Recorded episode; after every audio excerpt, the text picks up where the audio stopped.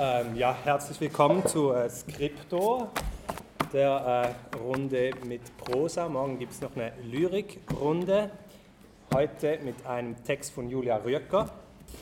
Die, äh, diese Veranstaltungsreihe, ich sage ein paar Worte dazu, diese Veranstaltungsreihe Skripto haben wir eine kleine Gruppe von Autorinnen und Autoren letztes Jahr an den Solothurner Literaturtagen in der Schweiz, wie ihr hört, lanciert. Und zwar aus dem Bedürfnis heraus, ähm, Begegnungen bei der tatsächlichen schriftstellerischen Arbeit zu schaffen. Etwas, was ja sonst eher im Verborgenen ähm, und Privaten stattfindet. Skriptor, also das, was wir hier vorhaben, ist also keine klassische Kritikerrunde oder das hier ist nicht in dem Sinne Jury, sondern soll der Autorin Hilfestellung bieten, ähm, um am Text weiterarbeiten zu können. Und Scriptor ist gewissermaßen eine Simulation, eine Nachzeichnung und Veräußerung von Schreibprozessen. Der Text hier ähm, ist unveröffentlicht und unfertig.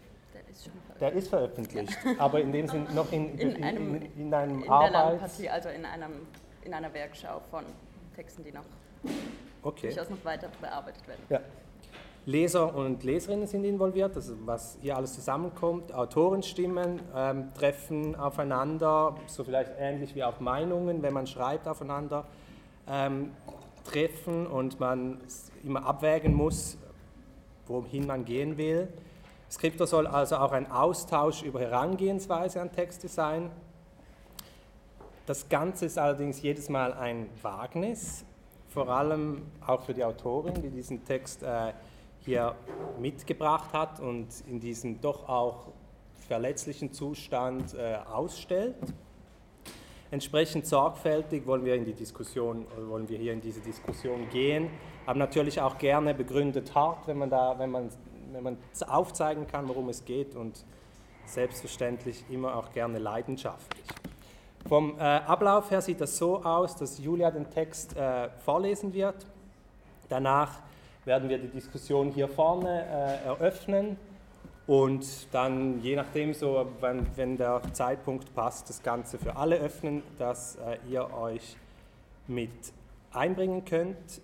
Julia ist gebeten, sich anfangs in der Diskussion ein bisschen zurückzuhalten äh, Fragen, die aufkommen, sammeln wir, kannst du sammeln, sammeln wir Fragen, die an dich äh, gestellt sind und stellen die dann später, äh, wenn es sinnvoll scheint. Wichtig ist auch, um die Halböffentlichkeit hier ein bisschen zu bewahren, dass ihr den Text hier lasst am Ende der Veranstaltung, also diesen Text nicht mit nach Hause nehmen. Genau, ich stelle euch die Leute vor. Anke Stelling, 1971 in Ulm geboren und in Stuttgart aufgewachsen, absolvierte ein Studium am Deutschen Literaturinstitut in Leipzig, lebt heute in Berlin. Dieses Jahr erschien mit Fürsorge, wenn ich richtig gezählt habe, ich weiß nicht, ob du es selber weißt, das siebte Buch. Mhm. Ja? äh, es ist das zweite im Verbrecherverlag, zu dem sie äh, von Fischer gewechselt hat womit sie sich habe freischwimmen können, um das zu schreiben, was sie wirklich wollte. Springen wir nach links. Tilman Strasser, 1984 in München geboren, hat in Düsseldorf Germanistik und hier in Hildesheim kreatives Schreiben studiert. Er schreibt Drehbücher und ist journalistisch unter anderem für den Tagesspiegel tätig. 2015 erschien sein Debüt Hasenmeister im Salis Verlag. Neben mir Sheida Basia, geboren 1988 in Hermeskeil, hat literarisches Schreiben hier in Hildesheim studiert und lebt heute in Berlin. Sie ist Bildungsreferentin und freie Autorin, war Stipendiatin des Klagenfurter Literaturkurses und Studienstipendiatin der Heinrich Böll Stiftung. 2016 erschien bei Kiwi ihr Debütroman Nachts ist es leise in Teheran und rechts von mir mit dem Text Julia Röcker, 1994 in Basel geboren, studiert seit Herbst 2013 hier kreatives Schreiben und Kulturjournalismus und war letztes Jahr für ein Semester am Schweizerischen Literaturinstitut, hat in meiner Wohnung gewohnt, lustigerweise. Ich habe sie aber nicht eingeladen, Zufälle. Äh, Sie schreibt Lyrik und Prosa, die sie unter anderem in äh, Das Narr veröffentlicht hat. Mein Name ist Donna Blum, steht hier, war auch in Wien am Literaturinstitut. Genau, dann äh, würde ich Julia, würde ich dir das Wort übergeben, dass du lesen kannst. Möchtest du noch was vorab zum Text sagen oder springst du einfach mal ins kalte Wasser? Kaltes Wasser. Schön. Ja, ich, schön, dass ihr alle da seid. Ähm, ich hoffe, ich habe heute noch nicht viel geredet. Ich hoffe, dass ich jetzt einigermaßen gut lesen kann. Holzhacken. 1. Mutproben. Als Kinder suchten wir nach Schnecken, nach dem Marder, den wir nie sahen, aber hörten, nach Verstecken, nach reifen Beeren, nach Ostereiern in verschneiten Büschen. Als Kinder suchten wir nach einem Unterschlupf, nach unseren Meerschweinchen, die weggelaufen waren, nach Bäumen zum Klettern, nach einer Mauer, von der wir die Beine baumeln lassen konnten. Als Kinder waren Mutproben klar definierte Sachen.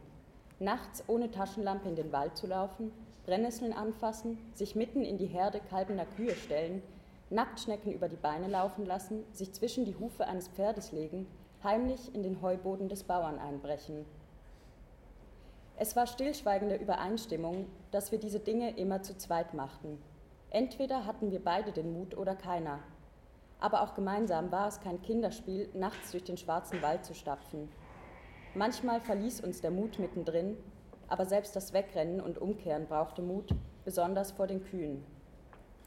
Zu Hause zählten wir die Verbrennungen, die wir von den Brennnesseln hatten. Was meine Schwester nicht wusste, war, dass auch nachts alleine auf die Toilette im unteren Stock zu gehen eine Mutprobe war. Man musste über die Wendeltreppe oder durch den Geräteschuppen gehen und das Untergeschoss war, wenn die Erwachsenen erst einmal im Bett waren, stockfinster und still. Die Religionslehrerin, die uns Geschichten aus der Bibel vorlesen sollte, erzählte uns jeden Dienstag vom Teufel und der Prophezeiung. Danach bildete ich mir ein, der Teufel lauere mir nachts, wenn die anderen schon schliefen, im Badezimmer hinter dem roten Duschvorhang auf. Ich presste lieber stundenlang schlaflos die Beine zusammen, als allein zum Teufel auf Toilette zu gehen.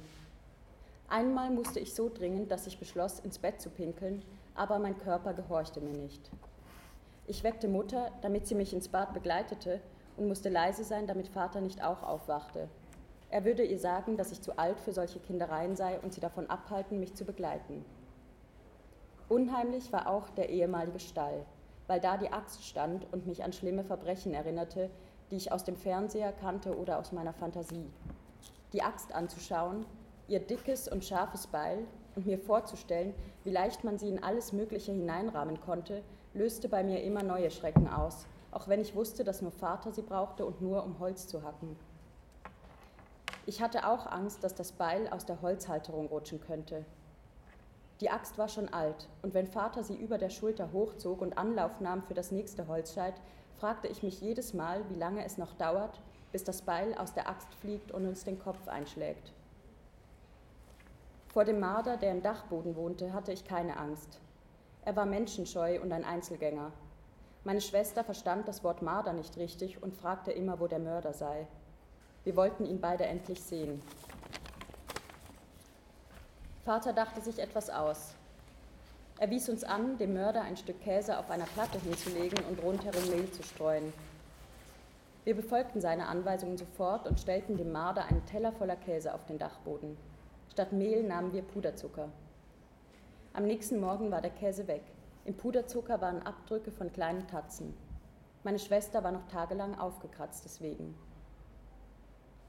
Wenn man eine halbe Stunde den Hügel hinauf, über die Lichtung und wieder in den Wald hineinlief, stand man plötzlich vor dem Hexenhaus, einem großen Haus, vor dessen überdachtem Eingang riesige Stapel von gehacktem Holz lagen. Davor steckte eine Axt im Spaltblock, als würde jemand nur kurz eine Pause machen und jeden Moment wiederkommen. Niemand wusste, wem das Haus und das viele Holz gehörte. Noch nie wurde hier ein Mensch gesehen. Auf dem Fenstersims neben der Tür, die immer abgeriegelt war, lag eine überdimensionale holzige Zahnbürste, die in den Kiefer eines großen Tiers gepasst hätte. Wenn ich hinter meiner Schwester zur Terrasse auf der Rückseite des Hauses lief und sie von außen das rostigrote Rolle hochzog, von dem Farbe abblätterte, blickte man auf eine Geisterkompanie von ausgestopften Tieren.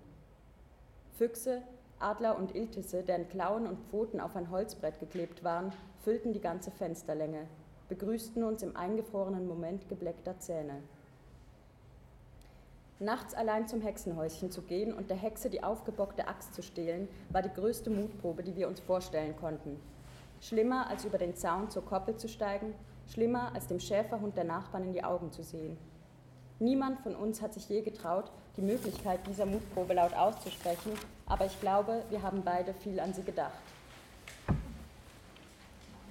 Zwei Tiere. Als wir alle Mutproben, die uns machbar erschienen, wieder und wieder hinter uns gebracht hatten, als wir schon so oft auf dem Heuboden erwischt worden waren und vom Schäferhund nur böse angeknurrt wurden, dass wir die Angst davor verloren, wurden unsere Beschäftigungen nachhaltiger. Statt Mutterkühe wild zu machen, kehrten wir in unseren Garten zurück, bauten in stundenlanger Arbeit Baumhäuser und ebenerdige Hütten, tranken selbstgekochten Brennnesseltee auf den Bäumen und richteten ein Wohnzimmer unter der Trauerweide ein.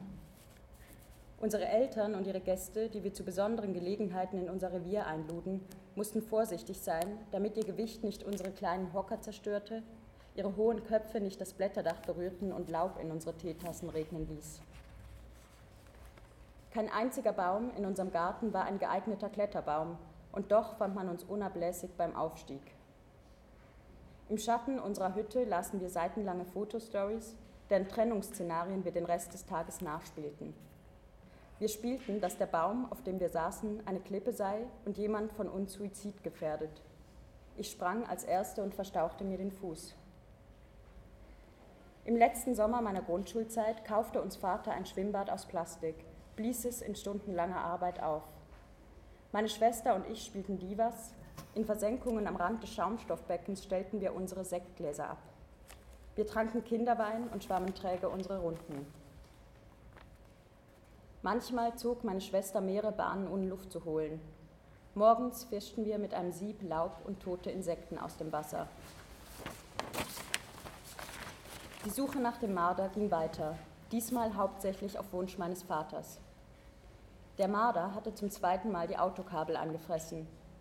Vater kaufte eine Lebendfalle, schnitt den Käse, der im Dorf produziert wurde, in großzügige Scheiben und stellte die damit ausgelegte Falle im Dachboden auf. Er ließ die angenagten Kabel ersetzen und fuhr jeden Freitagabend nach der Arbeit zum Haus aufs Land, damit der Marder ja nicht in die Falle ging und verhungerte, weil wir wochenlang fortblieben. Ungefähr einen Monat nach der Instandsetzung der Falle, als wir alle zusammen hinfuhren, saß der Marder fest. Ein schönes, großes Tier mit eleganten schwarzen Augen. Vater setzte die Falle auf den Rücksitz des Autos und fuhr mit ihr zum Du hinunter und über die Grenze nach Frankreich. Kurz hinter dem Zoll setzte er den Marder, der so viele Jahre bei uns gelebt hatte, am Waldrand aus. Er ging wie selbstverständlich davon aus, dass der Marder Ländergrenzen respektierte. Der Marder kam tatsächlich nicht zurück. In manchen Nächten vermissten wir das Tier mit dem schönen Fell, vermissten seine scharrenden Schritte. Wir gingen jetzt häufiger zu den Nachbarn, deren Katze Junge geworfen hatte. Die kleinen Tiere waren das Schönste, was wir an lebendigen Wesen je gesehen hatten blind und wollig, die Körperchen warm und kurzatmig, mit kleinen neugierigen Zünglein, die rau wie Schmirgelpapier waren und Krallen, die weiße Striche in unsere Haut zeichneten. Ich küsste die kleinen Tiere auf ihre Köpfchen, ihre Schnauze, auch wenn mir gesagt wurde, dass ich Tiere nicht immer zu küssen sollte. Ich tat es, wenn die Besitzer sich wegdrehten, drückte meinen Kopf in ihr Fell und atmete ihren Strohgeruch ein.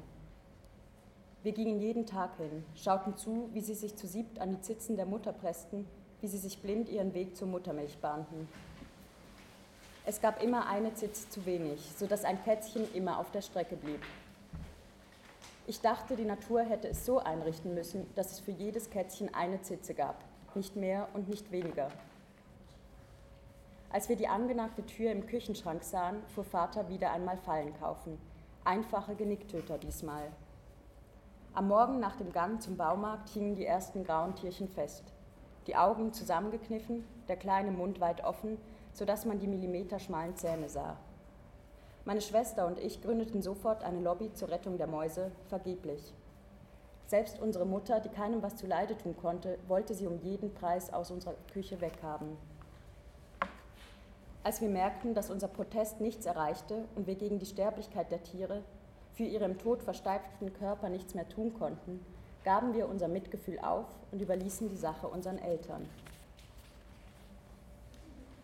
3. Holzhacken. Meine Schwester entdeckte das Holzhacken für sich. Sie hatte keine Lust mehr auf Mutproben, deren Erfolg oder Misserfolg immer folgenlos blieb, da wir keine Banden hatten, in die man aufgenommen werden konnte und wir ohnehin immer alles zusammen durchstanden. Sie hatte auch keine Lust darauf, weiterhin Brennnesselsalat auf Bäumen zu essen, die ihr plötzlich viel zu niedrig erschienen. Meine Schwester wollte etwas Richtiges machen und nichts konnte echter und ernsthafter sein, als Holz zu hacken. Sie lernte es schnell. Sie war geschickt und stellte sich im Gegensatz zu mir nie vor, dass das Beil am höchsten Punkt über ihrem Kopf aus der Halterung rutschen und auf sie niedersausen könnte. Bald hatte Vater nichts mehr zu tun, weil sie so schnell, so ausdauernd und so präzise all das Holz zerkleinerte, dessen Bearbeitung früher in seiner Verantwortung lag. Meine Schwester hat uns sozusagen schon über mehrere Winter gebracht. Sie übernimmt nicht nur die Arbeit an der Axt, sondern auch das Einfeuern am Ofen. Ich habe bis jetzt nicht damit angefangen, Holz zu hacken. Ich habe es immer wieder probiert und die Gedanken an mögliche Blutbäder ein ums andere Mal zurückgedrängt, aber die Treffsicherheit meiner Schwester geht mir ab. Zwar treffe ich das Holz, doch immer an der falschen Stelle. Während meine Schwester scheinbar intuitiv immer schon die Stelle des Holzes traf, an dem der Keil gut eindringen, das Holz spalten und die Fasern, die den Stamm zusammenhielten, der Länge nach aufreißen konnte, treffe ich entweder gar nicht oder der Keil landet in totem Holz, sodass er in mühsamer Arbeit wieder daraus hervorgezogen werden muss. Ich verursachte mehr Arbeit, als dass ich half und hörte vor einer Weile mit dem Üben auf. Jetzt stehe ich schräg hinter ihr, mit ein paar Metern Abstand. Sie trägt Lederstiefel, eine locker sitzende Jeans und offene Haare. Ohne das Gesicht zu verziehen, hebt sie die Axt und zielt auf das Holzscheit, das sie kurz davor locker in der Mitte des Spalt Spaltblocks platziert hat. Die Axt trifft das Holz, das eben noch rund war und jetzt als zwei eckige Holzscheite mit einem hohlen Klock auf den anderen Holzscheiten landet, die rund um den Spaltblock im Sägemehl liegen. Ich habe es schon lange gewusst, aber jetzt sehe ich es deutlich vor mir. Meine Schwester ist robuster als ich. Sie hat nie an den Teufel gedacht und nie an eine Axt im Kopf. Wenn genug Holzscheite auf dem Boden liegen, macht meine Schwester eine Pause. Dazu steckt sie die Axt mit einem leichten Hieb in den Spaltblock. Ich gehe vor dem Spaltblock in die Hocke, packe zu und trage die Holzscheite auf weit vor mir ausgestreckten Armen in die Scheune. An meinem Pullover hängt Rinde und Sägemehl. Bis heute glaube ich, dass eines Tages der Moment kommt, in dem es für mich lebensrettend sein wird, Holz zu hacken. Weniger, um das Haus im Winter warm zu bekommen, als für mich selbst. Ich spare mir das Holzhacken, die eigentliche Königsdisziplin des Hauses, auf die unsere ganzen Mutproben insgeheim zuliefen, auf für einen Moment, in dem mir nur noch das bleibt. Das Beil über den Kopf zu ziehen, zu zielen und zu treffen.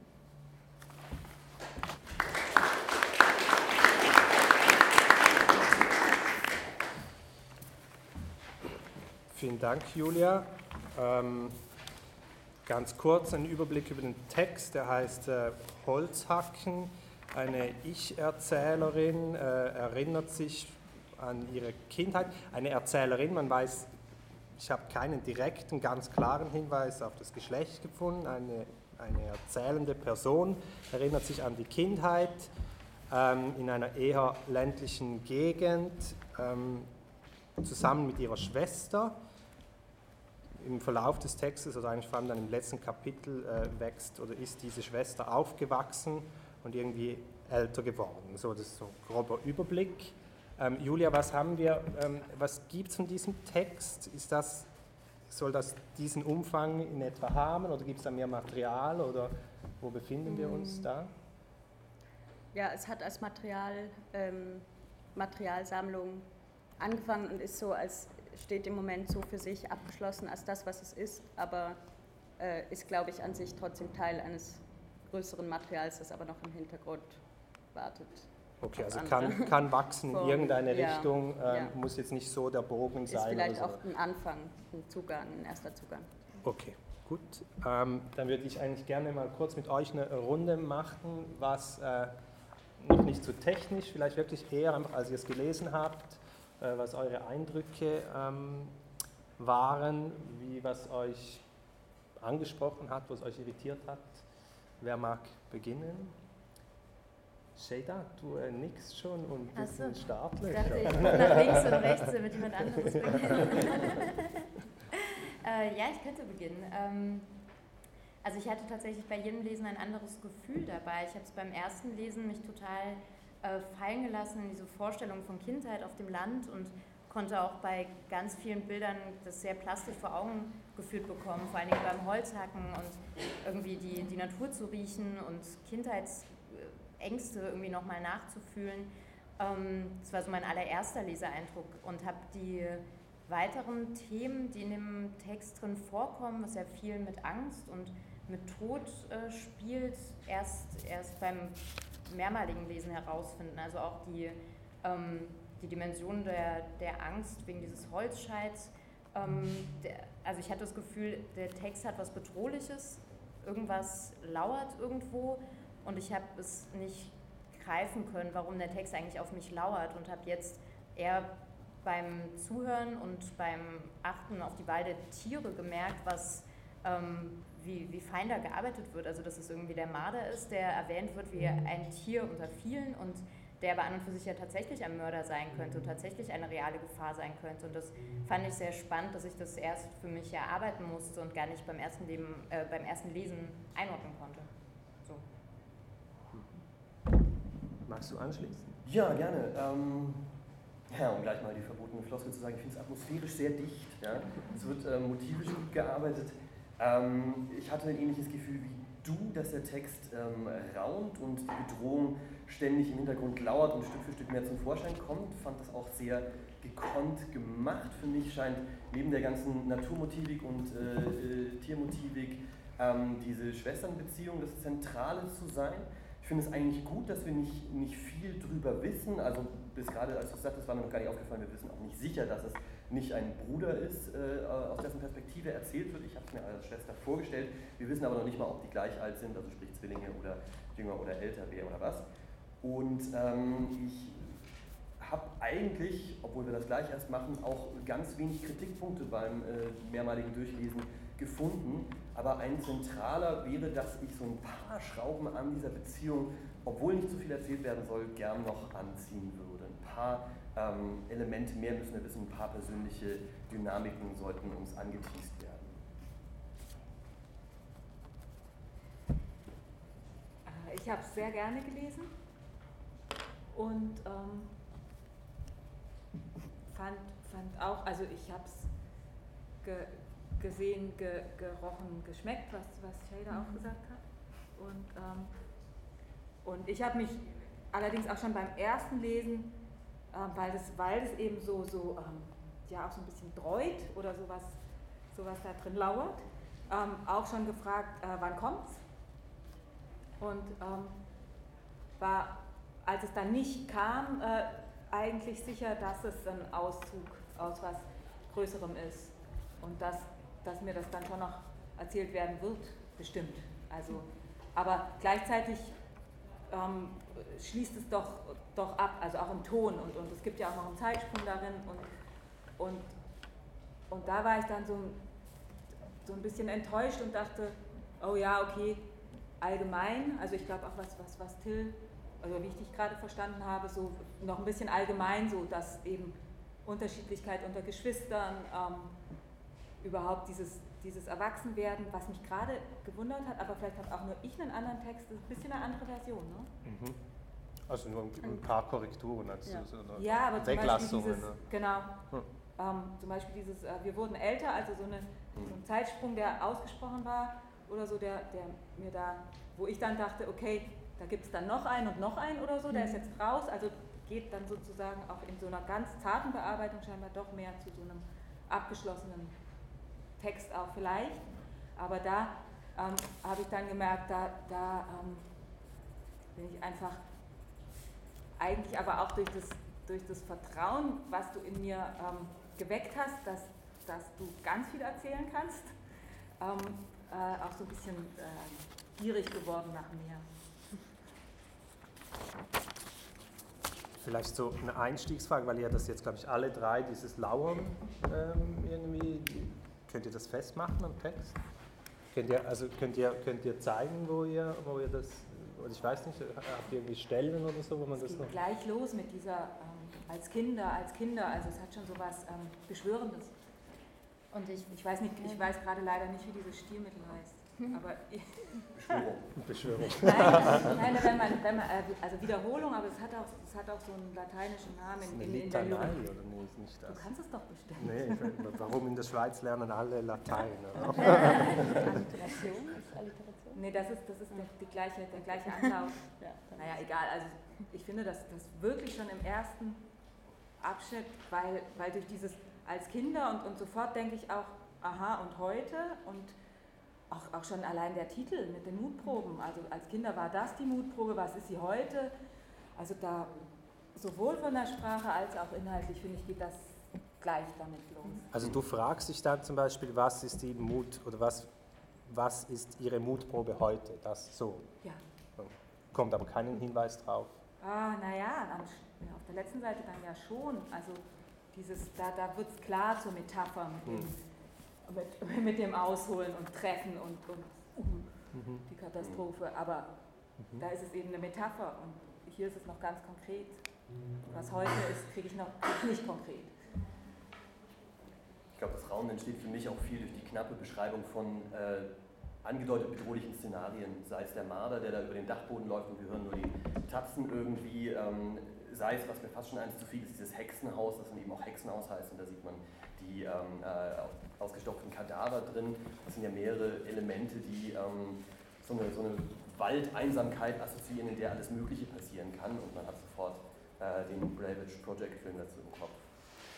Und auf ähm, sprachlicher Ebene gibt es ja, also es sind verschiedene kurze Absätze und ich finde, die enden immer so mit einem, mit einem Satz oder mit einem, ähm, mit einer Aussage, die so bedeutungsvoll irgendwie im Raum hängt. Also bei, auf der letzten Seite, ich glaube, meine Seitenzahlen sind ein bisschen anders, aber bei mir ist es Seite 8 Doch, ja. zum Beispiel. Ja. Ähm, zweitletzter Absatz, der endet mit, ähm, ne, also es geht um, um das Holzhacken selber, was ich finde wahnsinnig schön beschrieben ist und total, ja, also sehr schön beschrieben ist, ähm, endet der Absatz mit an meinem Pullover hängt Rinde und Sägemehl. Und so endet fast jeder Absatz mit so einem Satz. Und ich habe ähm, zwischenzeitlich auch Schwierigkeiten damit gehabt, weil es mir suggeriert hat, das ist jetzt was wahnsinnig Tiefgehendes. Ich finde, es klingt sehr tiefgründig, es verhallt so, es klingt auch sehr schön. Aber ich habe mich zwischendurch gefragt, ist das jetzt wirklich so tiefgründig oder tut es nur so? Und habe erst, als ich es mit dem Fokus wirklich auf Angst und Lauern gelesen habe, für mich festgemacht als der Moment, wo diese Spannung, also dass dadurch für mich viel Spannung entsteht und viel lauerndes Unheil und die Angst, die irgendwo drin sitzt, durch diese Sätze irgendwie sprachlich rüberkommen. Könnt ihr mir ganz kurz eine Sache zu dem Holzhacken erklären? Ich finde das auch schlüssig, aber am Anfang hat sie Angst, dass ähm, das Beil sich aus der Halterung löst und sie trifft, weil sie hinterm Vater steht. Ne? Und der Vater holt irgendwie aus und das ergibt Sinn. Aber später hat sie Angst, dass das Beil sich löst und ihr den Kopf spaltet. Und das stelle ich mir schwierig vor, weil sie holt irgendwie aus und selbst wenn sie es dann lösen würde, würde es irgendwo hinter ihr runterfallen. Ich finde War meine Assoziation. Aber vielleicht habe ich da nur anatomisch was nicht. Ich weiß auch gar nicht, ob es das, also Angst ist ja auch einfach nicht logisch. Also ich glaube, dass es gar nicht so, dass man es gar nicht so logisch auseinandernehmen kann und gucken kann, wie funktioniert das. Ich fand es eher sehr spannend, dass sie überhaupt keine Angst um den Vater hat, dem es ja auch auf den Kopf fallen könnte. Und das passt für mich aber auch ganz gut zu der Figur dieses Vaters. Also auch da weiß man über die Beziehung ja nicht recht viel, der irgendwie eine gewisse Autorität hat, der den Marder rettet, die Mäuse aber tötet und eigentlich derjenige ist, der wirklich in Gefahr ist, sowohl mit Holzhacken als auch mit diesem Auto, das der Marder ja angeknabbert haben könnte an gewissen Stellen. So dass, das fand ich eigentlich einen interessanten Punkt, dass diese Unlogik da im Raum steht und dadurch so das, das Beziehungsgeflecht so ein bisschen in Frage stellen. Aber ich, klar, also ich glaube, auf logischer Ebene ist das gar nicht, macht nicht. Aber finde ich nicht so schlimm. Ja, verstehe ich. Ja. Aber ist denn das hier nicht einfach, also ich frage jetzt mal ein bisschen kritischer rein, ist das nicht einfach eine, wie nennen wir das, auch ein bisschen eine, eine Pose, weil hier wird sowas erzeugt, aber worum geht es dann? Also, also es wird, wird irgendwie ein, mit technischen Mitteln äh, eine bedrohliche Situation aufgebaut, aber welche? Muss für mich nicht so klar werden, aber ich weiß, was du meinst. Klar, man könnte sagen, da wird doch einfach äh, mit Effekten gearbeitet. Mhm. Ich finde das aber nicht prinzipiell falsch. Ich dürfte auch gleich gerne sagen, es wird nicht nur mit Effekten gearbeitet. Für mich liegt diese ähm, Beziehungsdynamik der beiden Geschwister drunter und die wird in einem äh, leicht angeblavage projecten Setting erzählt. Ähm, das funktioniert für mich als stimmiger Text. Geschwisterbeziehung ist auch bei euch, was ihr mit... Ja, Familie überhaupt. Uh, ist ja an sich schon gruselig. Und ähm, aber deshalb meinte ich, also das weckt bei mir eine Erwartung, die wird nicht erfüllt. Also ich, ich, ich denke, da, ich, ich kriege noch mehr erzählt und das ist eine Einstimmung oder, ähm, oder da, da wird es noch konkreter. Ähm, sonst, sonst würde ich auch denken, ähm, ist mir ein bisschen, hm, nee, stimmt nicht, weil ich lese es ja gerne und ich, ich, ich ähm, aber, aber doch, ich will, dass es weitergeht. Dass, dass, dass das, ähm, was da eben, damit es nicht als hier zeigt eine, dass es schreiben kann, ähm, dass, dass es nicht dabei bleibt, hätte ich gerne, dass es weitergeht. Da will ich auch, dass es, dass es ähm, thematischer wird und dass ich die besser noch kennenlerne und dass ich auch, wenn auf ein Jetzt verwiesen wird, wo sich was verändert hat, dass ich dann das Jetzt auch erzählt kriege, hätte ich gerne. Ja, also sie hat ja irgendwie die ganze Zeit Angst und die Angst steigert sich ja auch bis zum Schluss im Prinzip, als sie ständig denkt, ähm, also ständig ist es übertrieben, aber diese Schwester hakt jetzt Holz und entweder wird da was passieren oder ich muss das eines Tages tun und das wird irgendwie auch nicht alles gut ausgehen und die Angst muss schon entweder ähm, dann wirklich auf konkreten Unfall oder irgendein Horrorszenario zulaufen oder bewusst aufgelöst werden und das ist noch nicht da. Deswegen habe ich es auch als Auszug aus einem längeren Text gelesen. Also ich finde, ähm, also ich habe schon ein bisschen das Gefühl, dass das sehr viel Effekt für den Text ist und deswegen glaube ich für mich so die Frage aufgeworfen hat von wie tiefgründig sind diese letzten Sätze beispielsweise immer und ist das nicht, äh, steckt da vielleicht gar nicht so viel dahinter, aber ich habe es für mich gelöst, weil es für mich ein Text übers Erwachsenwerden ist und also klar, die Schwesternbeziehung ist wichtig, ich sehe da aber die Schwester eher als Spiegel so, also als Folie, auf der die Person, die es erzählt, sich selber wiedersehen kann und finde es sehr viel zentraler zu sehen, wie, wie funktioniert Erwachsenwerden mit der Angst. Also als Kind stellen sie sich ihren Ängsten, sie bauen sich selber Herausforderungen, sie merken irgendwann, sie überwinden die und es scheint so zu sein, dass die Erwachsene sie selber wird, sie das nicht mehr auf die Reihe kriegt und es irgendwie so existenzielle Ängste gibt. Und das ist für mich ein zentrales Thema und deswegen finde ich es schon sehr wichtig, dass es diese Grundbedrohung in dem Text gibt ich glaube auch, dass der Text weitergehen muss, einfach weil mir selber diese Holzhackangst ähm, noch nicht, also nicht einleuchtet, wäre falsch. Also ich glaube wirklich, das ist was Irrationales, das kann ich so annehmen, aber ich glaube, ich hätte gerne mehr Ängste, die sie hat, abgesehen vom Holzhacken. So, ich werde auch so ein bisschen, also ich verlasse den Text mit dem Holz, mit der Angst vor dem Holzhacken und wünsche mir aber eigentlich, dass es wirklich weitergeht und es andere Ängste gibt, die auch nicht überwunden werden. So. Ja, was für mich angelegt ist ähm, durch diese Katzengeschichte, wo ein Kätzchen immer keine Zitze findet, ist, dass sie äh, immer mehr Angst hat, dieses zurückgelassene Kind zu sein. Ne? Also es gibt zwei Schwestern und eine äh, reißt es irgendwie im Leben und äh, die andere wird es vielleicht nicht schaffen und irgendwie merke ich da so eine ähm, Anlage dazu, dass, dass sie sich nicht so gut entwickeln wird und das hätte ich gerne auf irgendeine Art eingelöst. Aber es ist spannend, weil es kümmert sich ja tatsächlich niemand so richtig um diese Kinder. Also die Eltern werden erwähnt und ähm, die kümmern sich um die Tiere, die irgendwie entfernt werden müssen auf unterschiedliche Art. Aber man hat, außer bei der Stelle, dass sie ihre Mutter weckt und wo man auch nicht so genau weiß, wie fürsorglich ist die Mutter da, das wird nicht erzählt, ist es ja wirklich, das sind Kinder, die für sich auf der Welt stehen und ähm, irgendwie einzeln kämpfen. Das finde ich ganz cool gemacht. Das habt ihr alle, das habt ihr alle so trist gelesen? Also nee, ich so nee, nee, nee, ich meine es gar nicht trist.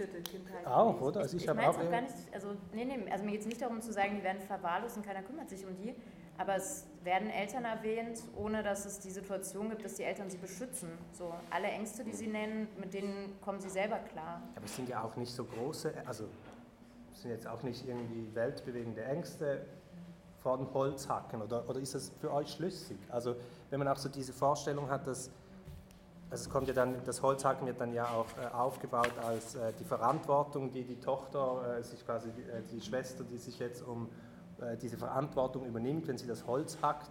Aber das ist für euch völlig, da geht ja mit, dass das wirklich so eine ähm, große... Nee, das fand ich zum Beispiel ganz seltsam, dass, dass die Tochter da mit dem Vater die Arbeit wegnimmt. Also es ist, es ist irgendwie aber auch so formuliert. Er hat nichts mehr zu tun, weil sie das jetzt macht. Bald mhm. hatte Vater nichts mehr zu tun, weil sie so schnell, so ausdauernd und so präzise all das Holz zerkleinerte, dessen Bearbeitung früher in seiner Verantwortung lag. Also da dachte ich auch, dass, da muss noch mehr dahinter stecken, also, weil es kann ja nicht seine einzige Aufgabe gewesen sein. Und jetzt hat er wirklich nichts mehr zu tun. Man so Fallen kaufen gehen. Ja. Nein, aber also die, die, die, die, die tauchen ja nur ab und zu auf. Also ich weiß nicht, ich weiß einfach sehr wenig. Und es, es, es, es begrenzt sich auf diese ja auch, ähm, ja, jetzt auch nicht so, so wahnsinnig ausgefallenen ähm, Settings oder Motive von Kindheit, was ich aber nicht als ähm, Kritik meine, also nicht als, äh, dass ich mir da, dass ich gerne irgendwas äh, Extraordinäres gehabt hätte. Aber ich würde auch sagen, das sind, dadurch ist es sehr gut teilbar, ich, obwohl ich nicht auf dem Land aufgewachsen bin, erkenne ich trotzdem was wieder oder so. Und ähm, es ist aber jetzt, ja, es ist noch, noch nicht speziell, sondern es wird, es wird dadurch speziell, dass das angedeutet ist, dass es zur Metapher wird, dass es für was anderes steht. Können wir vielleicht noch ein bisschen noch so das noch ein bisschen fester oder noch klarer am Text festmachen? Also wo ihr vielleicht euch auch, äh, was waren die Stellen, wo ihr euch Öffnung wünschen würdet, dass es irgendwie da eintaucht oder Stellen, wo ihr äh, Vermutungen habt, da, da geht es drum? Darf ich, darf ja? ich auf der ersten Seite, was meine Schwester nicht wusste, das ist ja auch schon, da, da wird ja was ange, da, da kommt ja eigentlich schon ein Konflikt. Ähm, also wahrscheinlich weiß sie noch mehr nicht oder es findet auch eine eben, also dieses, dieses Gefühl von wir sind nicht gleich ist schon ziemlich, ziemlich früh da. Und das, das wird mehrmals, ähm, das wird, das wird gefüttert, das wird äh, aufgebaut. Habt ihr auch so etwas erlebt, dass zuerst die zwei Schwestern ziemlich doch identisch sind? So? Also es gibt nur ja, so wenige so Ausnahmen. als Kinder ja. und dann trennt sich ja nach, dem vierten Absatz.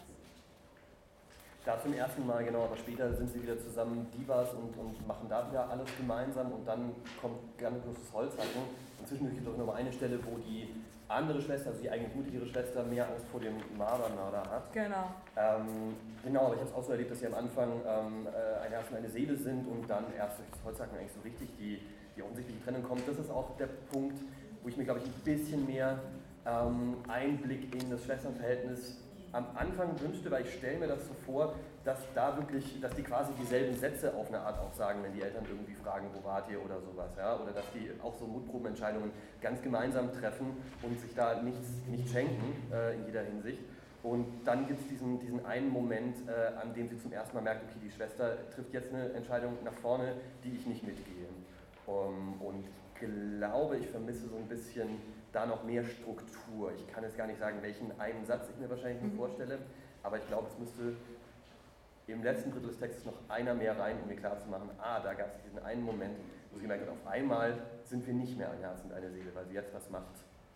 Ne? Vielleicht ist es so ein bisschen ähm, an der Stelle, an der sie diese Suizidgeschichten nachspielen und mhm. sie springt runter und äh, verstaucht sich irgendwie den, den, Knöchel oder hat irgendwie eine Verletzung. Kannst du die kurz, dass wir da, das ist wirklich noch eine wichtige Stelle, ja. dann können wir da hinspringen. Das ist Seite 4, vorletzter Absatz. Ja, ich habe leider tatsächlich andere Seitenzeilen. Ja, ähm, genau, der dritte ja. bei mir dann. Genau, ich sprang als Erste und verstauchte mir den Fuß, also der Absatz, der im Schatten unserer Hütte anfängt. Ähm, ja, und ich kann mir auch vorstellen, dass diese Pubertätszeit, die sie dazu zwei durchmachen, und da sind wir ja schon mittendrin, wenn sie irgendwie diese Fotostories lesen oder wenn sie irgendwie Diven spielen, weswegen ich übrigens von einer weiblichen Hauptperson mhm. einfach ausgegangen bin, aber muss ja auch nicht sein, muss man, ja, meine äh, vorgeprägte Lesart dabei, genau, die, ähm, wo ich mir vorstellen kann, dass es auch vielleicht noch, noch eine Szene gut vertragen könnte, bei der vielleicht schon angedeutet wird, dass es Unterschiede gibt zwischen den beiden. Das ist ja sehr subtil mit dem, ich verstauchte mir den Fuß und das ähm, ist, ist, wieder so ein Teil, der, der sehr bedeutungsschwanger im Raum steht und den ich aber nur schwer deuten kann, wenn ich nicht schon weiß, was danach passieren wird, nämlich dass sie sich unterschiedlich entwickeln. Und Pubertät ist ja voll die heftige Phase, in der man irgendwie Unterschiede untereinander bemerkt und bei der ich mir vorstellen kann, dass man auf die eigene Schwester, die vom Alter her offensichtlich nicht so auseinander ist von einem selber, sehr genau hinguckt und sehr genau sich vergleicht. Also ich finde es auch eigentlich schön, dass das nicht so explizit passiert, aber so Also so schön wie der Text geschrieben ist, kann ich mir vorstellen, dass es da auch noch einen schönen kleinen Absatz geben könnte. Ja, angedeutet nur, finde ja. ich genauso. Und sei es in diesem Diva-Rollenspiel, wo es auch nicht ja. explizit sein muss, vielleicht gibt es ein Accessoire, das die eine haben will, die kriegt das auch immer oder so. Ähm, man darf auf gar keinen Fall übertreiben. Also ich finde es sehr gut, dass der Text nicht zu viel verwendet, aber ja. Ihr strapaziert ein bisschen meine Harmonie, äh, äh, wie, wie, sehr ich das, ihr seid euch sehr einig eigentlich, um was es geht. Sorry.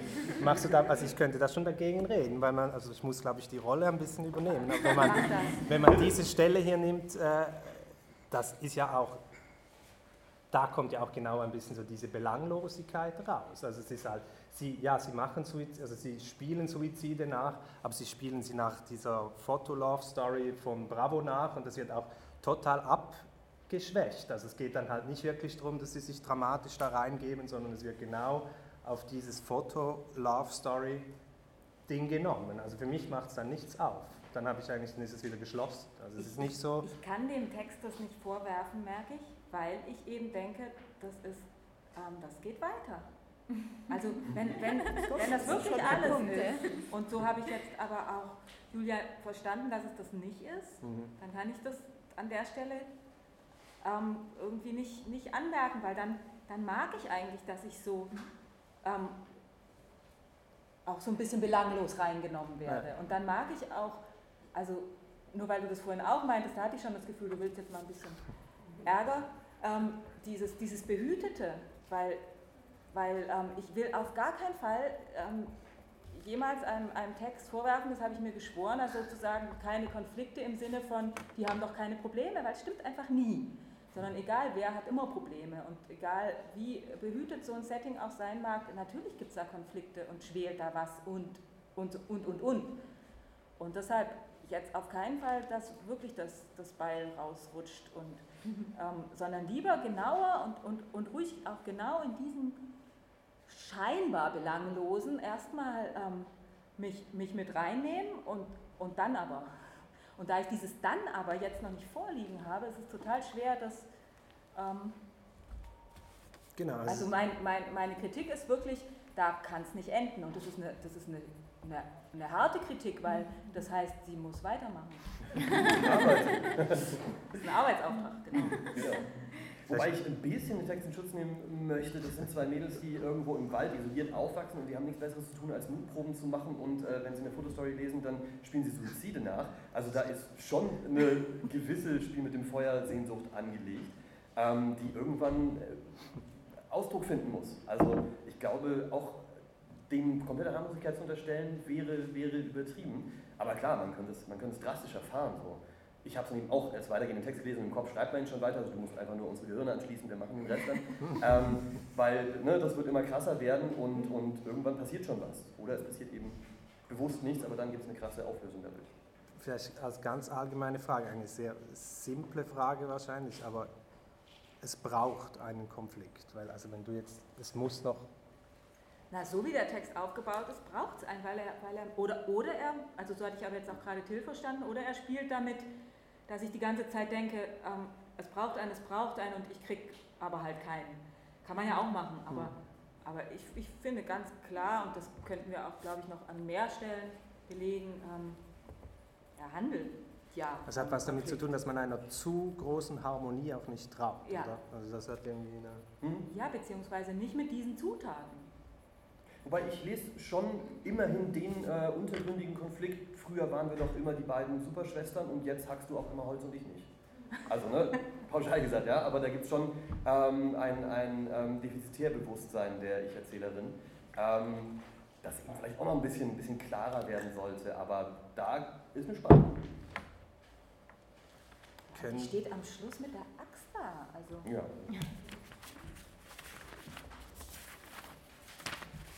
ein, den, den Moment, in dem mir nur noch das Holzhacken bleibt. Also das deutet auch darauf hin, dass alles, was sie gelernt hat aus dieser Kinderzeit, ähm, das, das, das, das braucht sie dann auch irgendwann. Also das war alles ein Training. Wobei es ja ist, dass sie ihn sich aufspart, sie hätte das Training nicht gemacht. Sie spart also sich doch, sie, also das mit dem Hacken nicht so, aber sie hat schon auch echt viel trainiert. Was sind denn für euch Themen, die hier, die, die, in, in die in Themen in die Richtung, äh, die es gehen könnte oder Themen, die hier aufgemacht werden? Also Schwesternbeziehung hatten wir, da gibt es irgendwie äh, zuerst nahe sein und dann sich trennen wahrscheinlich auch so. Das ist wahrscheinlich das eine Thema. Mhm. Habt ihr da noch weitere? Ähm, Angst hatten wir, Überwinden von Ängsten. Also mich beschäftigen ja wirklich diese Eltern noch. Mhm. Also ich vertraue auch diesem Vater nicht so richtig. Ich weiß nicht warum. Ich weiß wegen dieser Stelle, dass, dass er nicht wach werden ja, darf, oder? Ja, ja, ja, ja, genau. Also dass die Mutter ja. so. Er wird geschont. Ja, ja. Aber nachher ist er wieder ganz nett und nimmt lebend oder schlägt vor, lebend Fallen zu nehmen. Ja, aber seinen Schlaf muss er schon haben. Und man darf auch nicht zimperlich sein, offensichtlich bei ihm. Also, oder das habe ich daraus gelesen aus dieser Stelle. Mhm. Ja. Dürfen wir jetzt eigentlich Sie sagen? Wir haben es wir noch nicht. Es ist Sie einfach. Habt ihr das? Es gibt ja, ne? Ähm, wo sie vom Baumstumpf steht, sie sprang als Erste. Ah, danke. Weil ich denke es auch und ich dachte aber, vielleicht bin ich in die Falle der, des Körpers der Autorin. Das wird sagen. Also nicht Haben wir das auch geklärt? Ich würde sagen, wir können das eh, also vielleicht gibt es auch ganz äh, konträre Meinungen unter euch. Ihr könnt euch da gerne äh, mit äh, einschalten. Also Eltern war jetzt noch ein Thema. Also ich glaube, das ist, ich würde das jetzt so sagen, wir können auch dich gleich fragen. Das ist für mich etwas, was immer hilfreich ist, ist eigentlich die Überlegung, wo, wo, wo lauern die Dinge oder welche, welche Themen oder welche Funken springen. So. Also wo, wo hat man irgendwelche, äh, wo werden Interessen geweckt oder so. Das Jetzt, das wird auch mehrfach betont, jetzt, jetzt und, und, und, jetzt. Ja. Also ich brauche einen Bezugspunkt, wenn ich will ich, ach, das, das klingt schon wieder so dogmatisch. Mhm. Mach mal. ich habe Angst. ähm, wenn, ich, wenn ich das, äh, also ich, ich, ich habe das Gefühl, dass das verlangt das und wollte jetzt gerade das Dogma aufstellen, wenn, wenn ich Kindheit mache und ich bin aber nicht mehr Kind, dann brauche ich einen Bezugspunkt. Mhm. Und jetzt. Ja, aber das stimmt ja nicht wirklich. Ich kann ja auch ganz in der Ver Vergangenheit bleiben, aber das macht es ja nicht. Mhm. Und ich habe mich schon nach dem ersten Lesen, das ich wie gesagt wahnsinnig genossen habe, schon auch ein bisschen gefragt, ja, und was jetzt? Also warum wird mir das erzählt? Was genau, was, was genau zeigt mir jetzt diese Kindheit mit Blick auf den Bezugspunkt zu jetzt? Also wie gesagt, beim, beim mehrmaligen Lesen hat sich das so ein bisschen geklärt. Ich konnte Themen finden, aber ich finde schon, dass es sehr viel, dass es so einen kleinen Hauch mehr Erzählanlass geben dürfte. Der, also kein Auserzählt und so weiter, das ist klar, wir bleiben schon bei dem Text so, wie er ist. Aber mir hätte es irgendwie, glaube ich, ein bisschen geholfen zu wissen, warum habe ich jetzt all diese schönen bedrohlichen Bilder bekommen. Ja, für mich ist der Sprung in die Gegenwart auch noch nicht gerechtfertigt, einfach so. Also ganz in die Gegenwart geht es ja nicht, oder? Aber jetzt stehe ich schräg hinter ihr, mit ein paar Metern Abstand. Das ist schon ah, okay, ja, also klar. Seite ja, 7 bei mir. Ja. Ja, heute wird auch genannt, heute, heute. Bis heute glaube ich, ja. eines Tages, also sogar in die Zukunft wird noch. Also ja. Mhm. auf der letzten Seite. Ja, vielleicht bin ich jetzt weg von der Diskussion, die ich gerade die ganze Zeit geführt wird. Ja, das ist hilfreich, dann kann das ja auch mein Eindruck bitte auch äh, kontinuiert werden. Äh, ich muss sagen, ich habe habe den Text zum ersten Mal jetzt gelesen, das ist von, äh, daher ist es auch eine unqualifizierte Bemerkung. Ich habe echt das Gefühl, es ist uns eine heftige Bemerkung, hier wird ein anderer Text vollkommen in dieser Diskussion daraus gemacht, was das, was, was das für ein Text ist. Mhm. Also ich, ähm, die Diskussion ging los, ich war so, okay, das ist eine, das sind, ja, ich sage mal ganz gemein, das sind Erinnerungen. Also da geht es, das, ist eine, das sind Kindheitserinnerungen, da wird eine Kindheitswelt aufgebaut, mit dem, was alles in einer Kindheitswelt erschreckend wirkt. Man hat ähm, so etwas wie irrationale Ängste und, äh, diese, und man erfährt Sachen ganz nah, also auch, auch Sachen, die sich im Erwachsenenalter irgendwie vielleicht, wo man auch irgendwann, naja, abstumpft ist ein großes Wort, aber Tiere, ähm, so gewisse Spiele, die einfach auch, wenn man als Erwachsener sich fragt, warum soll man das machen, als Kind macht man das halt, und jetzt wurde hier von, von diesen ganzen Bedrohungen und Lauern geredet. Ich, ich habe das tatsächlich den Text, den ich beim ersten Mal gelesen habe, halt wirklich als diesen Erinnerungstext gelesen und habe jetzt das Gefühl, gehabt, da wird jetzt so viel, also man muss ja, wenn man über Texte redet, ja auch was reinlegen, man muss ja auch interpretieren und so. Ich habe das Gefühl nur, und ich weiß nicht, ob es im Publikum jemand anders auch so ging, vielleicht ist es ja auch verkehrt, ich habe das Gefühl, hier wurde jetzt doch ein, also wenn ich die Diskussion gehört hätte und dann den Text gelesen hätte, hätte ich das Gefühl gehabt, was haben die aus diesem, also was haben die alles in diesem Text, was haben die alles draufgetan, was haben sie alles reingetan. Mhm. Ja, sind wir gut. Moment, aber nur um dich richtig zu verstehen, ähm, du hast, du liest dieses Suspense- und Horror-Ding überhaupt nicht, sondern hast das Gefühl, es sind so. Ich habe es von Anfang an einem anderen Genre zugeordnet, vielleicht, als, als es hier auf der Bühne zugeordnet war, das ja auch vollkommen legitim ist. Ich, ich sehe nur die, die, die, ganzen Ansätze, die da, dass das jetzt eine äh, Erzählung ist, die auf einen die einen Konflikt so lange mitträgt, bis sie ihn austragen wird, sage ich mal so. Mhm. Ähm, sehe ich halt nicht, weil ich finde, er wird bis zum Ende würde er nicht ausgetragen. Mhm. Und wenn man den Text arbeitet, der hier ist, mhm. kann man halt auch nicht sagen, er wird in der Zukunft. Also, ja, man kann schon, das ist auch okay. Ja, aber ähm, für mich heißt es halt, wenn ich einen Text lese, der Konflikt wird nicht ausgetragen, dann ist er vielleicht, ja, also dann ist er entweder ganz unterschwellig stark drin, das finde ich, ist hier nicht gegeben unbedingt. Und das wäre auch das, was ich dem Text, wenn man ihn jetzt in ein anderes Genre packt, sagt, das ist jetzt eine, das, spielt nicht mit dieser Kindheitserinnerung, sondern es ist eine Kurzgeschichte, die auf einen Konfliktpunkt hinauslaufen wird, würde ich sagen, dann funktioniert für mich der Text nicht, wie er gerade ist. Also Aber ich glaube, das ist ja etwas, was jetzt ihr alle eigentlich auch genau. gesagt habt. Ihr geht davon aus, dass es ein, dass es der Anlauf ist. Also das ist so eine, also insofern trifft sich das, glaube ich. Es wäre jetzt auch niemand, dass das so eine drängende Bedrohung ist, oder? Also das, mhm. jetzt, sind, so, sind ganz feine, ich weiß nicht, wie vielleicht, das finde ich eine interessante Frage, auch um, um, um mal ein bisschen mehr Stimmen zu hören, wie das wahrgenommen wird. Ja, bitte.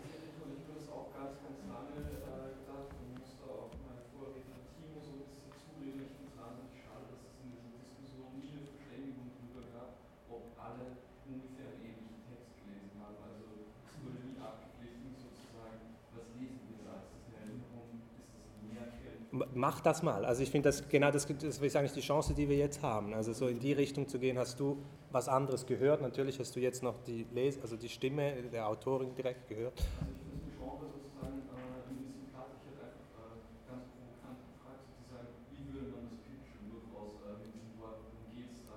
Und für mich vollzieht der Text eine ganz starke Bewegung von äh, Entmystifizierung der Kindheit sozusagen. Ich habe das akustisch nicht verstanden, Entschuldigung, kannst du das wiederholen? Für mich, für mich der, der eine Kindheit entmystifiziert sozusagen. Es gibt die ganze Zeit, es gibt das Hexenhaus, es gibt die Bibel, äh, es gibt den Wald, es ist immer der Wald, ne? das ist nicht der, der Schwarzwald oder sonst was, es ist immer der Wald. Und irgendwann taucht die Grenze auf, Schweiz, Frankreich, irgendwann hackt die Schwester wirklich voll sozusagen. Also alle diese Vorstellungen sozusagen äh, verschwinden. Das ist der Bogen, der für mich da so ein bisschen das finde ich eine sehr interessante Lesung. Also könnte man, ich weiß nicht, widerspricht das dem, was ihr wahrgenommen habt? Oder? Ja, ich, nee, also aber ich verstehe das. Oh, hm. Also ich, ich glaube, also ich gebe euch beiden auch recht, ich glaube auch, wir sind in einer Diskussion, in der wir davon ausgehen, wie wir uns wünschen, was mit dem Text noch passiert und haben dann über den Text geredet, wie, er dann, wie wir ihn dann verstehen, ähm, haben, glaube ich, aber auch immer, also ich habe das, glaube ich, auf jeden Fall mehrmals gemacht, zu sagen, wenn das nicht so ist, ähm, ist für mich Effekt und, und irgendwie Schall und Rauch so ein bisschen da zu finden. Und ich glaube, aus Wohlwollen zu denken, das ist bestimmt nicht so, haben wir so ein, so ein bisschen uns auf ein Ende geeinigt, was es haben könnte und was all diese Sachen begründen könnte. Deswegen finde ich es ganz cool, das zum Publikum zu öffnen, weil es natürlich auch eine ganz andere Diskussion hätte geben können. So. Ja, und ich denke, ähm, ähm, das mit der, mit, mit, der, mit der Einordnung, das passiert nicht, weil wir ähm, weil, weil wir wissen, dass das, das ist kein fertiger Text und das ist nicht abgeschlossen und das ist uh, Work in Progress. Und deshalb komme ich gar nicht auf die Idee zu sagen, erfüllt der Text äh, zum Beispiel die Kriterien einer Kurzgeschichte, weil das war, also es war nicht mein Auftrag, das ähm, danach oder, oder das so einzuordnen. Und, ähm, und ich, ich, ich denke eher, man, man, man, gibt, man erzählt einen Leseeindruck und da, aber da, den habe ich jedenfalls von euch schon gehört. Aber ich glaube, das ist ja das ist ja wie so die Metadiskussion. Aber mhm. wenn wir es mhm. zurücknehmen auf, also ich finde zum Beispiel, das mit Ent, dass es um Entmystifizierung, da gibt es auch Wortmeldungen, ich komme gleich, dass wenn Entmystifizierung der Kindheit, das ist tatsächlich ein Bogen, der hier ein bisschen geschieht. Das ist dann interessant, also inhaltlich eine, das wäre jetzt eher die Frage gewesen, ist das eine, Ja. ist das etwas, was ihr hier auch mitlest, so inhaltlich? Also ich finde, ich verstehe, wie man das so lesen kann, aber wenn es das sein soll, fände ich es noch nicht gut gemacht, weil es tauchen zwei, drei Signalwörter auf. Einmal geht es auf einer französischen Supermarktkette über die Grenze und dann gibt es die Bravo Photo Love Stories, die aber mit Bravo Photo Love Stories genannt werden. Aber am Ende sind sie genauso isoliert und im Wald wie am Anfang und äh, dass da was entmystifiziert wurde, habe ich nicht gesehen. Ähm, Im Gegenteil, mich haben eigentlich die, die Einsprengsel der Außenwelt, weil sie so äh, punktuell waren und nicht wirklich eine Entwicklung darstellten, eher irritiert und ich dachte, dann können wir gleich im Märchensetting bleiben. Das, Also ich, Ja. ich, hatte, ich hatte ganz stark das Gefühl, dass der Text fertig ist. Also dass der einen Bogen beschreibt und auch, also dass dieser Schlussabsatz ein Schlussabsatz ist. Also, und dass da gar nicht groß, also dass man da vielleicht noch ein bisschen rumarbeiten kann, wie man Sachen vielleicht anders besser rausbringt, aber dass der nicht noch was braucht. Und, aber vielleicht, weil, weil ich, also ich, weil ich fand, wir haben alle angefangen, da ist irgendwie so eine Spannung, irgendwie so ein Suspense und es ist nicht ganz klar. Und also für mich war das irgendwie oder, oder re- relativ klar, weil ich diese, diesen Moment, wo sie bei diesem Hexenhäuschen sind und diese Axt, die in dem, in dem Holz ist, und dann, dass die Schwester anfängt, dieses Holzhacken für sich zu begreifen hat und dass das gleichzeitig was Bedrohliches hat für die Erzählerin und dass, dass das mündet im Ende in sowas, das, da ist was Lebenswichtiges in diesem Holzhacken irgendwie, hatte für mich so einen, ich weiß nicht, auch weil da dann Geister und Tiere, die ausgestopft sind, erwähnt werden, so ein Moment von, dass die Schwester irgendwie zu dieser nie gesehenen Hexe von diesem Haus wird. Oder? Also dass da so eine, also dass dieser, dieser Suspense irgendwie durch so einen, da passiert was, da geht sowas, der, die Schwester, mit der passiert irgendwas und das, das verwirrt die Erzählerin ganz arg. Und, und das ist dann, das wäre dann für mich rund mit dem Ende. Und es geht bis in die Formulierung rein. Ne? Die Schwester macht eine Pause und auch die Axt in diesem Volkspark, wie vorstellt sie sich vor, dass da jemand nur gerade eine Pause gemacht hat und deswegen diese, diese Axt da rumsteht. Das geht bis in die Formulierung. so, da war auch noch, ja, ich habe auch noch so eine gegenwärtige Einsamkeit rausgelesen, die durch diese Erinnerung und Geschichte äh, erklärt warum. Also wir sind ja ist eine Einsamkeit zu zweit, es gibt ja auch keine Freunde, es gibt Nachbarn, es sind auch keine Kinder. Das heißt, die zwei Schwestern haben nur sich und sind gemeinsam einsam sozusagen in, diesem- in diesem Landleben. Und da ist natürlich jede Veränderung, die die zwei durchmachen, umso schlimmer, weil es die einzige Person ist, die sozusagen die Verbündete ist. Weil die Eltern verbünden sich auch Geschwister gegen die Eltern. Ähm, und deswegen finde ich das so schlimm, dass die Schwester sich verändert und die andere zurückgelassene Schwester sich immer einsamer fühlt. Ja. Und ich finde es deswegen eigentlich auch rund, weil sozusagen erklärt wird, diese alleine Einsamkeit herkommt. Also ich finde es schon, dass es auch was Trauriges hat, also diese Einsamkeit, das ist abgeschrieben. vielleicht um mal noch zu schauen, wo wir so stehen in der Wahrnehmung, was lest ihr für Alter? Also für ein Alter, von, von welchem Alter schreibt sie, also rückblicken und wie alt ist sie, als sie das erzählt? Also das kann ich nur durch, durch Identifikation beantworten, dass ich mich halt äh, reinfühle und dann denke, okay, als ich noch mich nicht aufs Klo getraut habe, war ich vielleicht so 5, 6 und da habe ich auch noch Brennnesseln angefasst, vielleicht auch noch mit 8, 9, aber dann Foto-Love-Stories, aber das ist sehr persönlich, schrägstrich konventionell, wie ich das dann einordne. Und, und die Jetztzeit, also da, wo es dann hingeht, wo dieser Punkt erreicht wird, also ich glaube, diesen Punkt, das lesen wahrscheinlich schon alle mit, es gibt irgendwo so diese Spaltung, die plötzlich ist die Schwester nicht mehr gleich, wo, wo sind wir da? 14, 15. Also die Erzählerin ist irgendwo so 14, 15, würdest du, geht ihr da mit? Nein, ich, ich, hab, ich dachte, die wäre älter, aber das kann auch wieder die Falle des Körpers der Autorin sein, weil ich danach lese, ähm, äh, 94 geboren in Basel. Also ich hätte, ich finde Bravo-Stories und Suizidspielen ist so 12, 13 und Holzhacken ist so 15, 16.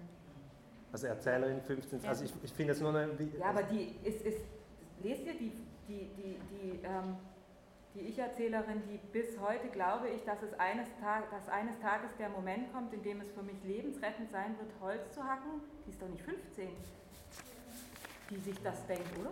Wie alt Also bei mir nicht. Also Aber die sind noch 80. nicht, Oder älter, oder was meinst du? Älter, sagst du, oder? Ja, älter. Ich würde auch sagen älter. Also meine, mein, ich weiß nicht, ob Wenn das so man eine... 18 noch denkt, dann ist man natürlich auch bei einer steilen Karriereleiter. Also ne, Bitte? ich glaube, das ist ja so ein, so ein ähm, es geht eigentlich tatsächlich darum, dass sie denkt, eines Tages wird es nicht lebensrettend sein, Holz zu hacken. oder? Doch, das habe ich, so, ja, das hab ich so gelesen. Ja? Aber ich glaube, so hast du es auch gelesen, oder? Wenn ich das jetzt, also weil man kann es ja auch noch technisch hier scha- anschauen, es läuft ja tatsächlich auf zwei so Schlussfolgerungen Ja. raus. Die eine auf Seite 7 zu unterst, meine Schwester ist robuster als ich, das ist so das eine, was sie lernt, dass sie nicht ganz ich, so glaub ich, robust auch mit ist. 15 noch nicht so ähm, abschied oder so, so, so, so, so Fazit ziehend.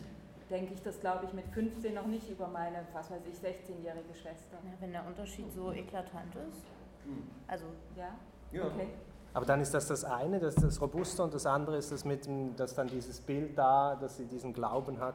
Also verstehe ich das auch richtig, dass du das in die Richtung gelesen hast, als eine Kurzgeschichte, die auf diesen Punkt, auf dieses Bild hinläuft und am Schluss steht die Protagonistin da und hat, eine, ähm, und hat dieses Bild, das jetzt mit dem ins Leben startet. Wie, wie alt hast du sie geschätzt? Also ich habe da überhaupt nicht an das Alter von dem gedacht. Ich weiß nicht, was, was mir das hilft. Ja.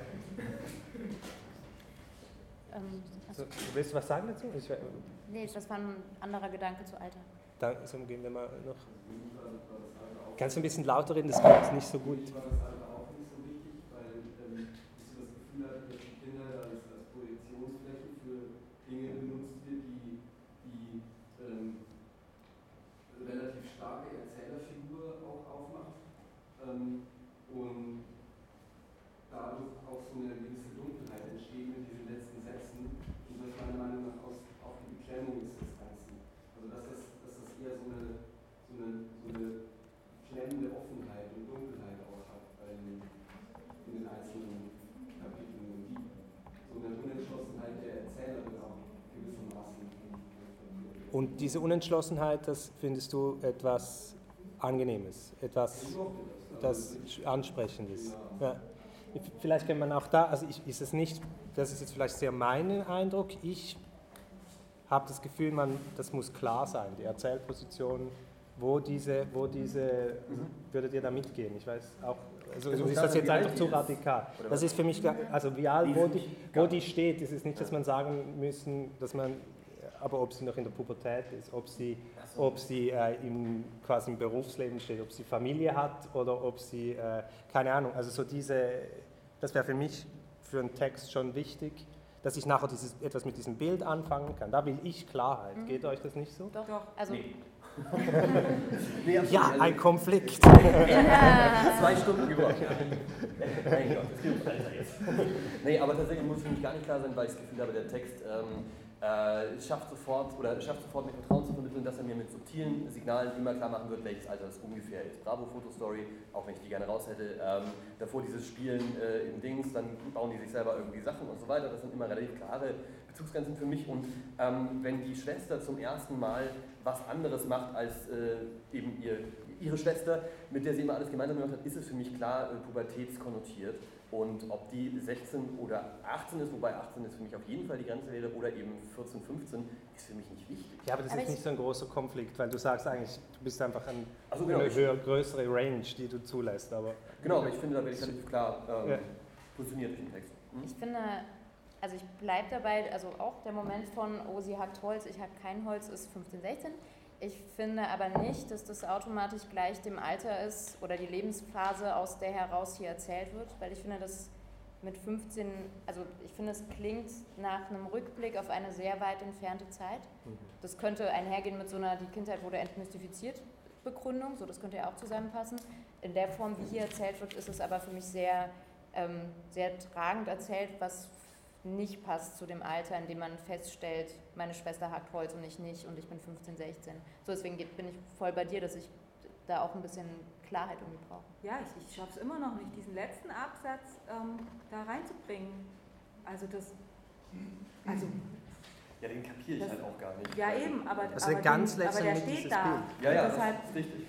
und deshalb finde ich, ähm, also, also kann, kann, kann ich die Lesart nicht verstehen, dass, dass die immer noch äh, Also ich, ich würde, ich würde dir, ähm, mit dir mitgehen, dass, dass durch den letzten Ab Absatz äh, ist klar, dass, und, und ich finde auch, aber das mag meine Lesart und bei mir ist die Kindheit noch länger vorbei, ähm, dass es auch schon am Anfang so dieses, dieses Beschwörende oder so dieses Märchenhafte und so weiter, das, das macht so einen Abstand. Mhm. Also das ist keine kindliche Ich-Erzählerin und auch keine pubertierende Ich-Erzählerin, finde ich, in dem Ton.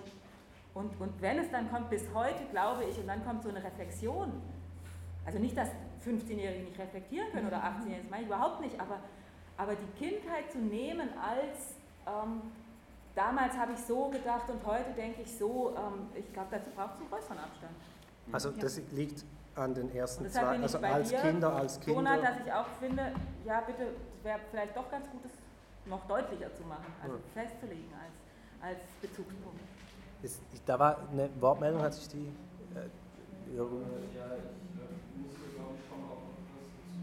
jetzt musst du noch lauter reden, weil jetzt regnet es noch aufs Dach. Also es, ich glaube nicht, dass es überhaupt irgendeinen Sinn macht, äh, bei diesem Text über das Alter zu reden.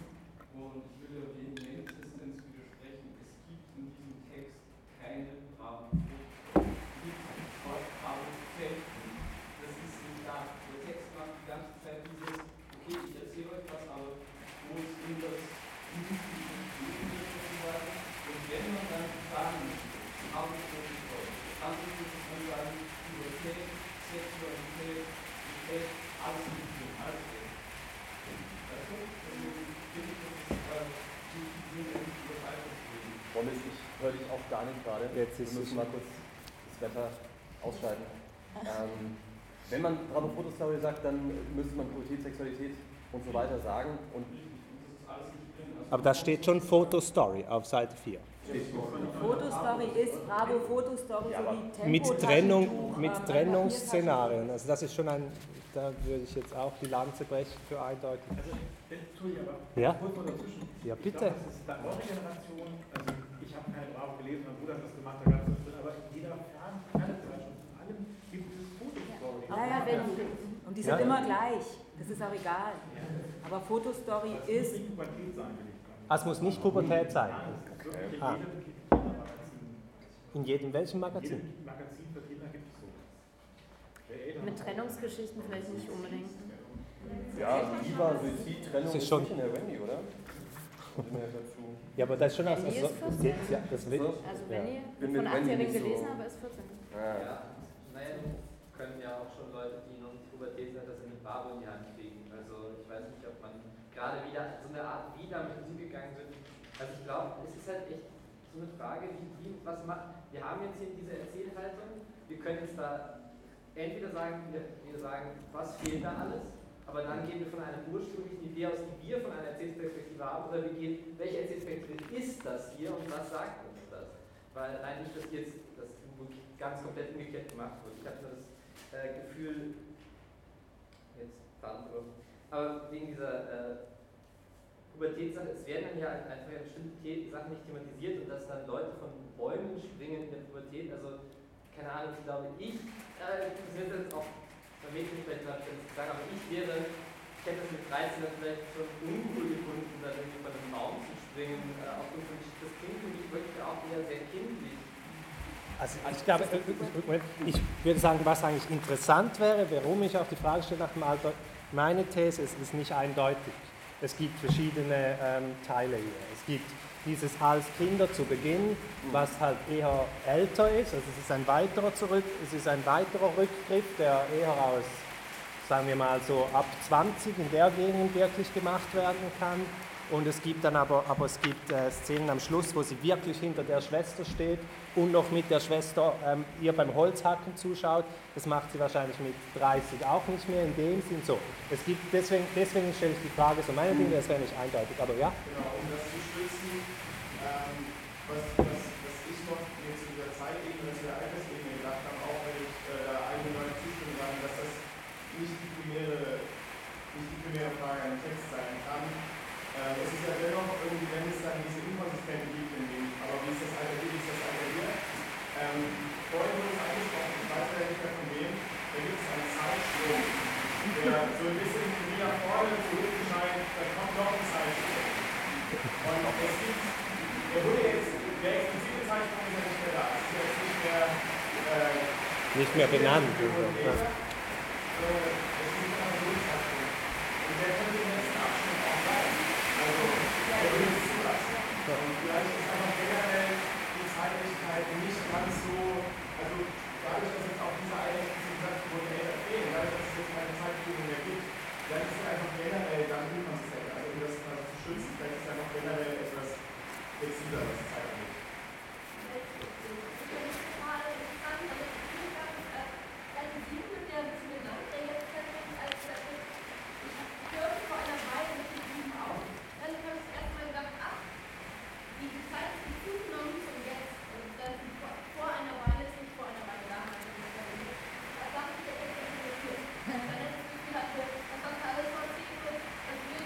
Das läuft auf etwas hinaus, so, dieses Gefühl. Ja, Ja, ich hab, wa, nee, nee, nee, nee, der, du, der den Kopf, nach, du wolltest nicht sagen, das war keine äh, Hand. Vielleicht ähm, mal die Frage an Julia, ich würde das mal noch so ein bisschen drüber nehmen. Wo, also ich habe jetzt keine konkrete Frage an dich, aber hast du Fragen an uns? Gibt es Fragen, wo du, die du dir stellst oder die für dich... Boah,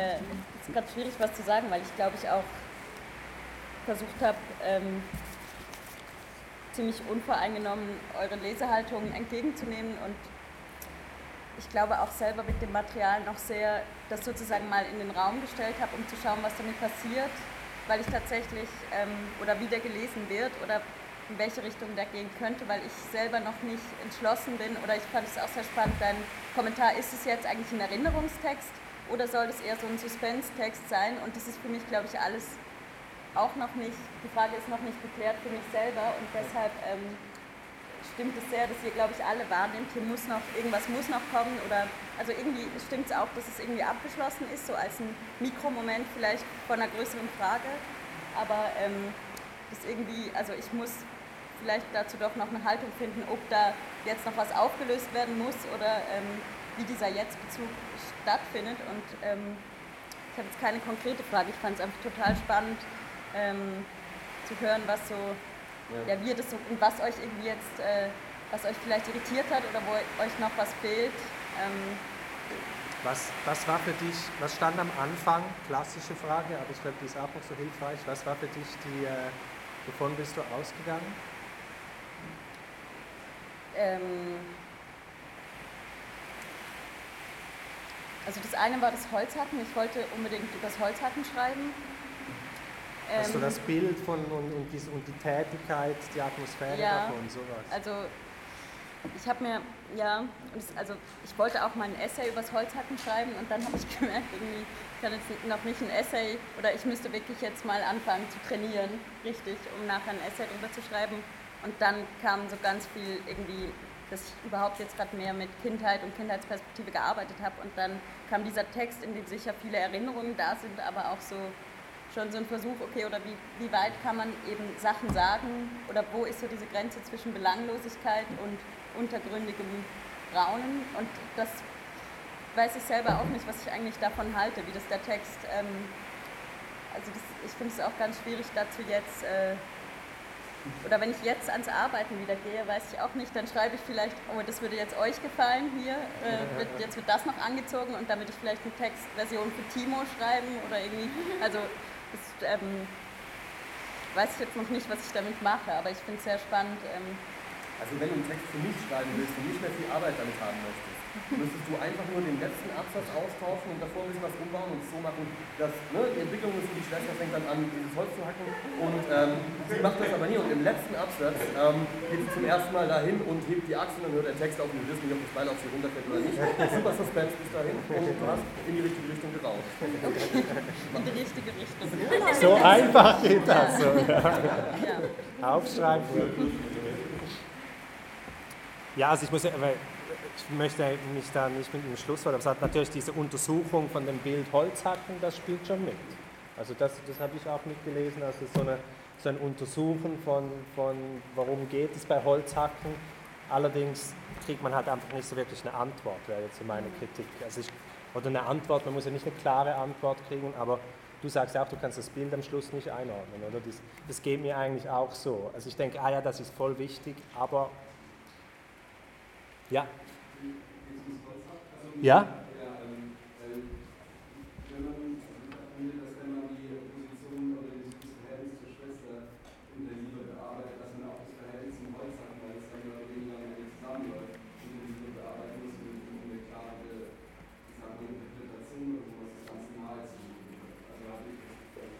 eine eine Parallelführung der zwei. Ja, Ja. das ist, glaube ich, irgendwie so die Offenheit auch ein bisschen.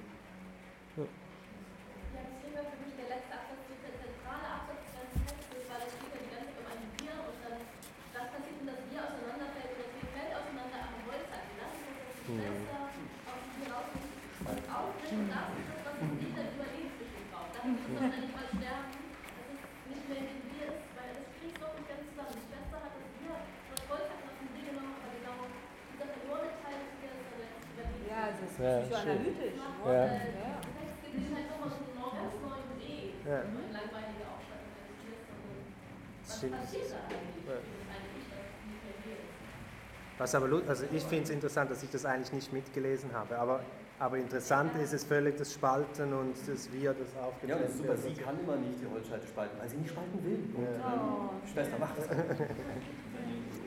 Ja, aber die ist ja auch. Äh, naja, sie ist ja auch wahrscheinlich älter und dann macht es auch Sinn, dass die zuerst sich abkoppelt oder ab. Äh, ja. Gibt es noch. Hm? Nee, ich wollte nur noch mal ähm, sagen, also ich glaube auch, dass in dem Text für mich noch so viel ausprobieren ist zwischen, also so ein Zusammenziehen wieder und dann wieder auseinandergehen von irgendwie ja, Verhältnissen und irgendwie so ein Spiel mit Erinnerungen, die ja auch eigentlich unendlich und total redundant sind und die ewig weitergehen könnten. Und aber auch schön sind. Also du hast von allen gehört, oh wow, ich mag ich mag's gerne lesen. Also deshalb, deshalb denke ich, im, im Essay wäre es zu viel, beziehungsweise ich habe jetzt auch aus dem Publikum gehört, ja, ähm, Kindheit, Erinnerung, also jedenfalls in meinen Ohren klang es auch so ein bisschen so, ja, hm, schnarch gehen. Aber ähm, und, und während ja dann hier Psychoanalyse, da wird es ja richtig, also nach meinem Geschmack auch richtig spannend. Ähm, aber das, ähm, aber ich, ich würde halt, und ich, und so habe ich unsere erste Texteindruckrunde wahrgenommen, da, darauf aber auch nicht so gern verzichten. Also deshalb hier den Essay und da das längere Stück vielleicht. Also wenn du sagst, du hast hier sowieso ausprobiert. Na eben auch auf diese Erinnerungen und auch auf, auf ähm, Die Atmosphäre die, eigentlich Auf die Atmosphäre und wie du die erzeugen kannst. Und deshalb, wenn es jetzt sozusagen, ähm, wenn das alles wegfällt, ka- kann ja gut, also für den, für den Holzhack-Essay auf jeden Fall besser und für die psychoanalytischen Texte muss auch nochmal anders, aber dann das, die, die, die Kindheit da, die Kindheit und die Tiere und so hätte ich schon auch gern. Ja. Verträgen dessen wollte ich auch nochmal sprechen. Also gerade am Anfang, ich, für mich war es grundsätzlich erstmal intuitiv genau umgekehrt. Dass ich vor allem an diesem Text diese ersten drei Seiten beschreiben mit so einer unglaublichen ist es Präzision oder ist es irgendwie Feinfühligkeit, Kindheitserinnerung, die man sofort als Kindheitserinnerung wahrnimmt, nicht als die Kindheitserinnerung der Ich-Erzählung. Es gibt zum Beispiel die Insekten, die aus dem Pool gefischt werden. Das ist irgendwie, vielleicht, vielleicht ist es universeller, als ich dachte. Das sind so wirklich Kindheitserinnerungen par excellence. Das ist sowas Wunderschönes an dem Text, dass das erstmal für mich den gesamten Text rechtfertigen würde. Ähm, egal wel, welche Rolle es in dem Text später einnehmen, einnehmen möchte. Kann ja auch vielleicht eine Nebenbemerkung sein, die einfach eine sehr schöne, sehr schön irgendwie, eine sehr schöne Form gibt oder so. Ähm, und natürlich ist es auch sehr spannend, hier drüber nachzudenken. Zum Beispiel Angst ist ja ein sehr großes Thema. Vielleicht wie sich kindliche Angst in erwachsene Angst, in, wie, aus, äh, wie aus der irrationalen, also irgendwie die Angst vor dem Teufel hinter dem Duschvorhang, eine Angst vor dem Abhängigsein vom Holzhänger, so das ist eine existenzielle Angst, irgendwie, wie sich das übersetzt. Das sind super spannende Dimensionen. Aber jetzt in meiner Leseerfahrung war der, also der Aufhänger, das, was den Text so großartig macht, vor allem diese wunderschönen Texte. Ja. Wollt ihr, von mir aus können wir das so stehen lassen, wenn du nicht noch eine konkrete Frage nee, Nee? ich glaube, es wird jetzt spannend vom Gespräch wieder in den Text. Also es wird schwierig, vom Gespräch wieder in den Text zu gehen, der schon so viel aufmacht. Ja. Aber ich, ich fand Da- es sehr spannend. Ja. Toll, da würde ich, glaube ich, die Runde hier schließen. Vielen Dank euch allen fürs Teilnehmen, Ihnen und ähm, ja, danke Julia für Danke dich hier aus.